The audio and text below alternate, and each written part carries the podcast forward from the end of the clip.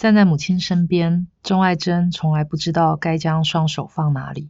孩童时期到成年，从无知到老成，不管他在国外见过多少大风大浪，和多少世界名流富豪往来，只要一站在母亲身边，他立刻回到小时候，老被母亲嫌弃不端庄、急躁粗鲁、做什么都不对的小女孩。钟爱珍的母亲有个很典雅的名字，李淑萍。当了一辈子的中学国文教师，人也像个古典美女，淡雅细致。五十七岁的年纪，头发仍旧保持乌黑，皮肤光滑白皙，不见斑点。挺得直直的身躯，虽然身高只到女儿的肩膀，但锐利明亮的眼神却足以让巨人低下头来。李淑萍从来不笑，她脸上最深刻的纹路是嘴角旁那两道常年压抑的痕迹。在学校时，李淑萍是个严肃的老师，让学生敬畏；在家里，她则是严厉的妈妈。为了和随性浪漫的丈夫抗衡，李淑萍在孩子面前扮的是黑脸。所幸老大志豪和老三艾伦，只要一个眼神就能压制住。唯有老二艾珍，是李淑萍永远管不到也碰触不到的死角。在家时，有偏爱女儿的父亲处处维护掩饰。大学离家。毕业后立刻出国，到了那么遥远的地方，几年才回来一次，更是鞭长莫及。钟爱珍有一搭没一搭和轮椅上表情木然的父亲说着话，聊胜于无的在父亲消瘦的四肢上揉捏。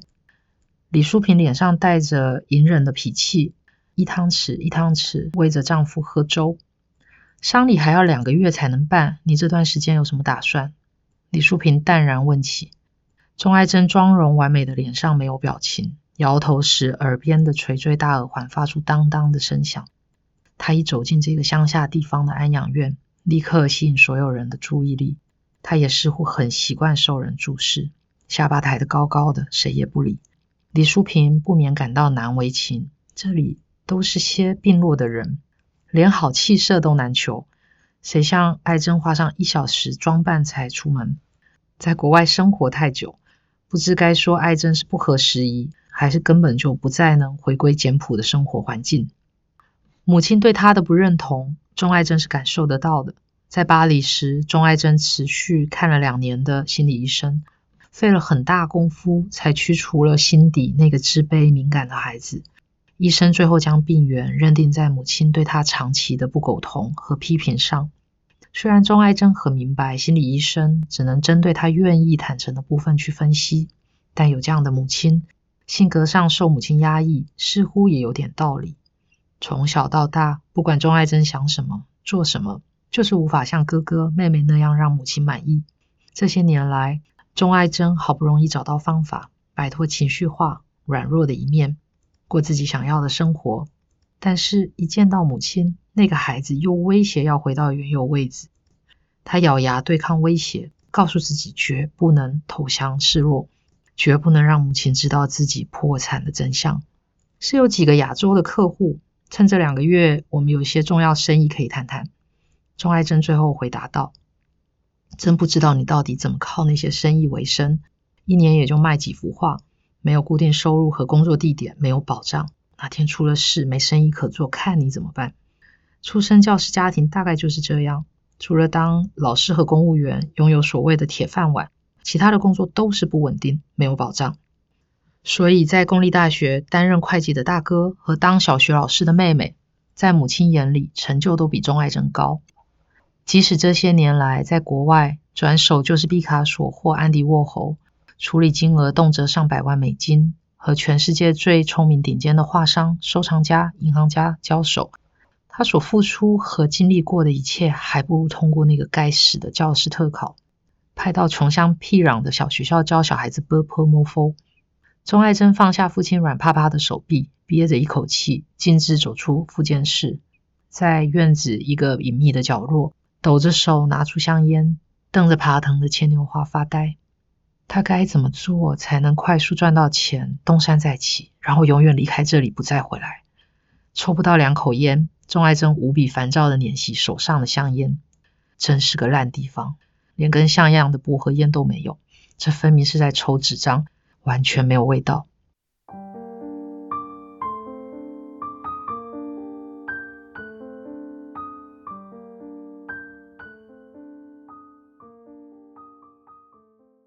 钟爱珍一语不发的握着方向盘，速度飞快的超越挡路的车辆。开慢点，这里不是国外。省道速限七十，一大堆机车横冲直撞的，一不小心就会撞上。在母亲的念叨下，钟爱珍调整排档杆，降为四档，不耐烦的指着前车吹道：“那人到底会不会开车啊？连五十都不到。”感觉到母亲的视线在自己脸上，他知道母亲隐忍的脾气正蓄势待发。不如我问一下黄主任，有机会的话，让你到学校去代课。果然，李淑萍说出忍了一天的话。钟爱珍翻了个白眼：“我才刚回来两天，你能不能饶了我？”母亲径直说道：“你奶奶的丧礼日子看在两个月后，你刚也看到你爸那个样子。什么时候有变化很难说。与其飞来飞去谈你那些生意，不如代课两个月。你是国外硕士毕业，我想没有问题的。”钟爱珍呼出憋着的气，说到这个，哪有人死了一个礼拜还不能下葬的？什么日子那么了不起，非要等两个月？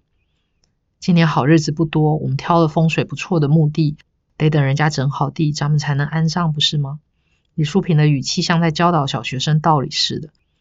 钟爱珍喃喃念着：“没见过这么夸张的，在国外顶多一周内就下葬，看什么日子风水的。”李淑萍不管女儿的碎念，语气不容反驳：“代课的事你考虑一下，你待在家里可以帮忙整理一下奶奶的东西。”老人家喜欢收藏一些陈年破烂，他那个房间连我都懒得进去收拾。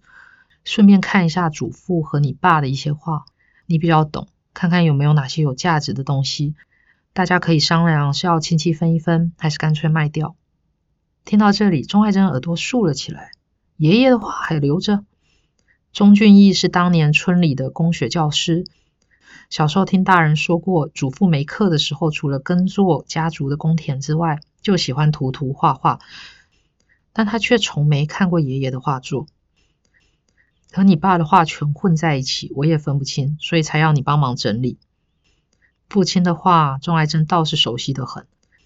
钟正兴擅长风景写生，从学画开始就以临摹大画家赵波的技法为志。得过几次国内次要的美展奖项，但因缺乏原创性，加上画风保守复古，跟不上当代艺术的潮流。以专业画上的眼光看来，那些画只能归为业余兴趣，给亲友收藏还可以，想卖钱不可能。钟爱珍专注想象爷爷的画风，拿来当奶奶遗照的那幅画，会不会就是爷爷画的呀？今天早上灵堂上挂起了一帧十号肖像油画。叔叔说是奶奶的遗言里要求用这幅半写实半写意的画像当遗照。画里的奶奶恐怕二十岁都不到，嘴角挂着浅浅的笑。怎么形容呢？漂亮？不，那是一种言语无法说出的气质，带点娇羞和妩媚的少妇画像。钟爱珍知道祖母年轻时是美丽的，至少大人们都这么说，还说那些姑姑们没有一个遗传到奶奶的外貌。他们家好像就是这样，专挑坏的基因遗传下去。像他就没遗传到母亲的纤细娟秀、长手长脚的大骨架。若不靠饮食和运动保持身材，很容易会臃肿的像头大象。他常听到和自己有关的形容词是亮眼和性感，什么气质啦、秀气啦，这些形容词和他一点关系都没有。我怎么听说那是你爸爸画的？说是年轻时的练习作。听母亲这么说，钟爱珍偏头想了一下，嗯，那应该是他开始学习赵波风格之前的东西。钟爱珍不禁觉得可惜，照那幅肖像看起来，父亲画人物画是有点天分的，只可惜后来中了赵波的毒，坚持只画风景写生。画的事我不懂。对了，他之前的校长提过帮他办个画展，木之一郎可以出借场地，你大哥大嫂没时间管这件事。你有时间，不妨去和他们谈谈。木之一郎，赵波家族开的一郎，在大雅路上。母亲答道：“这件事要找谁谈？”赵波的孙子赵金生医师，他是木之的老板。是错觉吗？钟爱珍怎么觉得母亲的眼神闪躲，似乎不愿意继续这个话题？父亲那些话，有一郎和学校愿意帮忙举行画展，不是件好事吗？进入祖母的卧房，钟爱珍才明白母亲说的话。这哪是房间呀？明明就是垃圾堆。通铺床上除了单人床垫外，四周到处塞满大大小小的鞋盒和饼干盒，能悬吊的地方都挂满塑胶袋和麻布袋。床架下、墙上的架子则全摆满没有价值的陈年旧物。钟爱珍花了一整天，把所有东西全搬到后院丝瓜棚下，净空房间，彻底打扫干净。接着又花了两天功夫，丢弃九成的杂物，诸如上家发的毛巾、老人会纪念品。杂志、报纸，花样严重过时的布料，所有老祖母级的衣物，好几箱做寿的碗盘，像发泄过剩精力般，钟爱珍一头栽入那堆除了回忆之外毫无价值的垃圾山。傍晚时分，李婉玉从安亲班接回小孩，煮晚饭前绕到后院，看看这几天忙着清空祖母房间的小姑，怎么样？都丢的差不多了吧？钟爱珍却动也不动的。埋头翻着一本陈旧的红皮小册子，爱珍啊，钟爱珍终于抬起头，眼神有点涣散，表情呆滞。哦，你回来啦！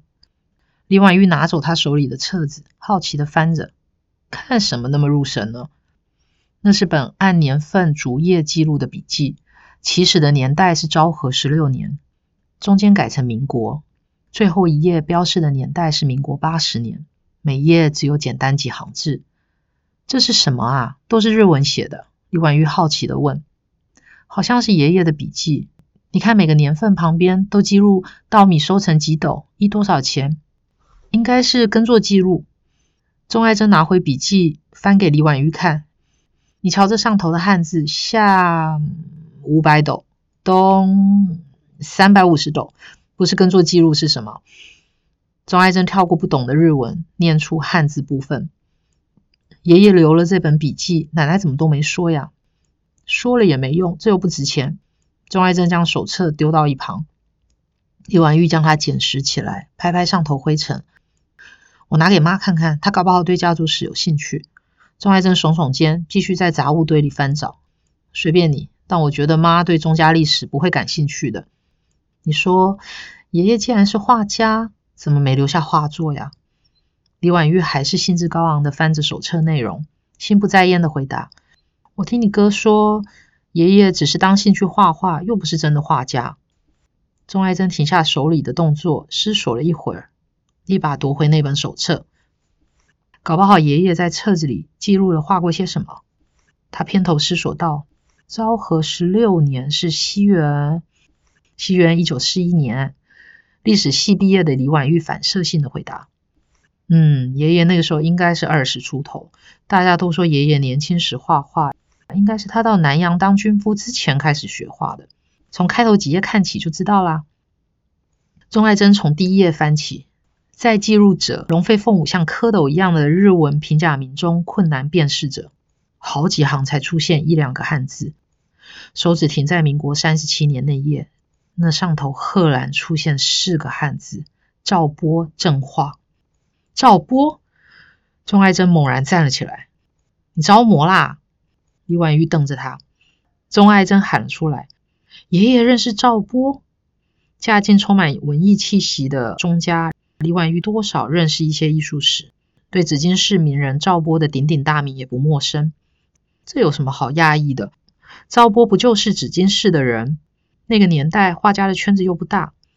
钟爱珍摇摇头，激动地说：“赵波送过爷爷一幅画，是吗？”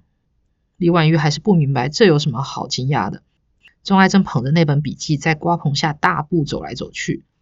赵波作品的行情价，假如是紫金公园那一系列的油画，之前在香港苏富比曾经拍出六百万美金的天价；蓝潭湖畔那一系列的水彩画，也有五十万以上的价钱。钟爱珍的脑筋快速的转动着，像这种朋友间的正话，嗯，恐怕是简笔素描，纸本作品得看保存状况，我得问问拍卖行估价多少。李婉玉笑了出来，画都不知道在哪里，怎么找人估价呀？钟爱珍白了李婉玉一眼，带着坚决的神色，回国以来偶尔露出的颓败神色全消失了，脸上重新发出光芒。我得找出这幅画，婉玉，这件事情你谁都别说，等我找到再说，行吗？不理会激动的小姑，李婉玉站了起来，走进厨房前，送回来一句话：“我啊，才不相信奶奶收着大画家的画呢。”钟爱珍追上前：“婉玉，好啦好啦，我谁都不说，可以吧？我看这下那堆乐色突然间变成宝贝喽！